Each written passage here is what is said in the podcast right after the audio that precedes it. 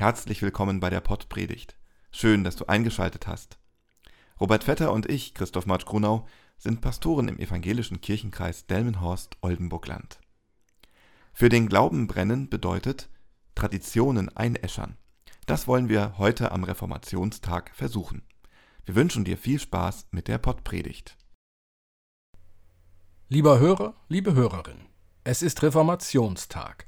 Wir erinnern uns daran, wie Luther sich aufgemacht hat, die Kirche von morgen ins Auge zu nehmen. Luther hat Thesen aufgestellt, die für uns heute selbstverständlich sind. Er hat den Status quo gesehen und den Reformbedarf wahrgenommen. Und er hatte Gott auf seiner Seite. Und natürlich auch die Umstände und Verhältnisse der damaligen Zeit, die haben ihm und seinen Mitstreitern und Mitstreiterinnen geholfen. Wenn wir uns heute an diese Ereignisse erinnern, dann auch deshalb, weil es immer wieder Reformbedarf gibt. Die Kirche von morgen ist heute nicht schon in Stein gemeißelt, die Kirche von morgen ist noch gar nicht greifbar oder sichtbar.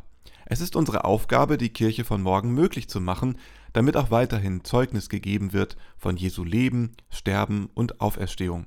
Und wie das geht, das können wir an Luther sehen. Traditionen weitergeben, das ist nicht das Bewahren der Asche, sondern das Weitergeben des Feuers. Luther hat das Feuer des Glaubens neu zum Lodern gebracht. Er hat dabei eine Menge Tradition eingeäschert, und seitdem ist uns Evangelischen eines mit auf den Weg gegeben. Ecclesia semper reformanda oder in der Weltsprache unserer Zeit Work in Progress. Kirche ist und bleibt auch morgen immer eine nicht enden wollende Baustelle, so wie es uns auch der Kölner Dom täglich deutlich machen kann. Luther hat damals aus guten theologischen Gründen die kirchlichen Finanzen wieder auf den Boden der Tatsachen zurückgeholt. Wir verkaufen heute keine Liegestühle im Paradies. Wir haben uns darauf eingelassen, dass unsere finanzielle Basis an eine direkte Steuer, die Lohnsteuer, gekoppelt ist. Viele Jahre war dies ein Segen, doch seit Mitte der 80er Jahre wandelt sich das. Die Bundesregierungen, ob SPD und Grün geführt, ob CDU und SPD oder jetzt auch SPD, Grüne und FDP, alle diese Regierungen setzen verstärkt auf indirekte Steuern und gehen weg von den direkten. So wird auch mit jeder Steuerreform dafür gesorgt, dass die evangelischen und die katholischen Kirchen weniger Geld haben, aber mehr indirekte Steuern zahlen.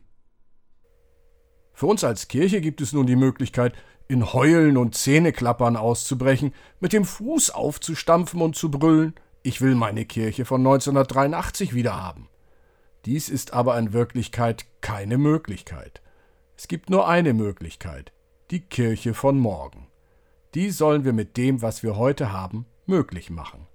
Und so haben wir die Aufgabe, den Menschen die Angst vor der Zukunft zu nehmen, so wie Luther den Menschen die Angst vor dem Höllenfeuer genommen hat. Da kommt der 46. Psalm doch als Text gerade recht, wenn er sagt, Gott ist unsere Zuversicht und Stärke, eine Hilfe in den großen Nöten, die uns getroffen haben. Darum fürchten wir uns nicht, wenngleich die Welt unterginge und die Berge mitten ins Meer senken, wenngleich das Meer wütete und wallte und von seinem Ungestüm die Berge einfielen. Angst macht uns in der Kirche der gerade laufende Prozess der Veränderung. Entwicklungsräume werden gebildet, Pastorenstellen gestrichen und natürlich gehen die jährlichen Zuweisungen zurück. Umso erfreulicher, dass in unseren Kirchengemeinden die Menschen sich nicht schrecken lassen – ich freue mich, dass so viele mit ihren unterschiedlichen Talenten und Gaben mitwirken an der großen Aufgabe, Jesus Christus den Menschen nahezubringen. Und wenn dabei einige liebgewonnene Traditionen eingeäschert werden, dann ist das kein Zeichen des Weltunterganges oder des Endes der Kirche. Es ist ein Zeichen dafür, dass die Christen und Christinnen auch weiterhin bereit sind, an der Kirche zu arbeiten, sie so aufzustellen, dass auch morgen noch kraftvoll in Gotteshäusern gesungen, Gottes Wort gehört und gebetet wird, oder anders gesagt, Christus in seinem Leben, Sterben und Auferstehen ernst genommen wird.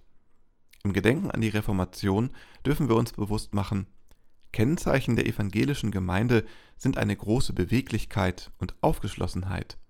Oder wie es der 46. Psalm ausdrückt, Dennoch soll die Stadt Gottes fein lustig bleiben mit ihren Brünnlein, da die heiligen Wohnungen des Höchsten sind. Gott ist bei ihr drinnen, darum wird sie fest bleiben. Gott hilft ihr früh am Morgen. Luther hatte eine Vision der Kirche von morgen. einen Traum. Wir sind aufgefordert zu träumen und ja, auch Visionen zu haben. Der Reformationstag erinnert uns daran, dass wir uns immer noch auf der Baustelle befinden. Wir sind noch nicht fertig. Das christliche Leben ist kein Ich bin, sondern ein Ich werde. Der Herr Zebaoth ist mit uns, der Gott Jakobs ist unser Schutz. Amen. Gott ist deine Zuversicht und Stärke. Darum fürchte dich nicht. Der Herr segne und behüte dich. Der Herr lasse sein Angesicht leuchten über dir und sei dir gnädig. Der Herr hebe sein Angesicht auf dich und schenke dir Frieden. Amen.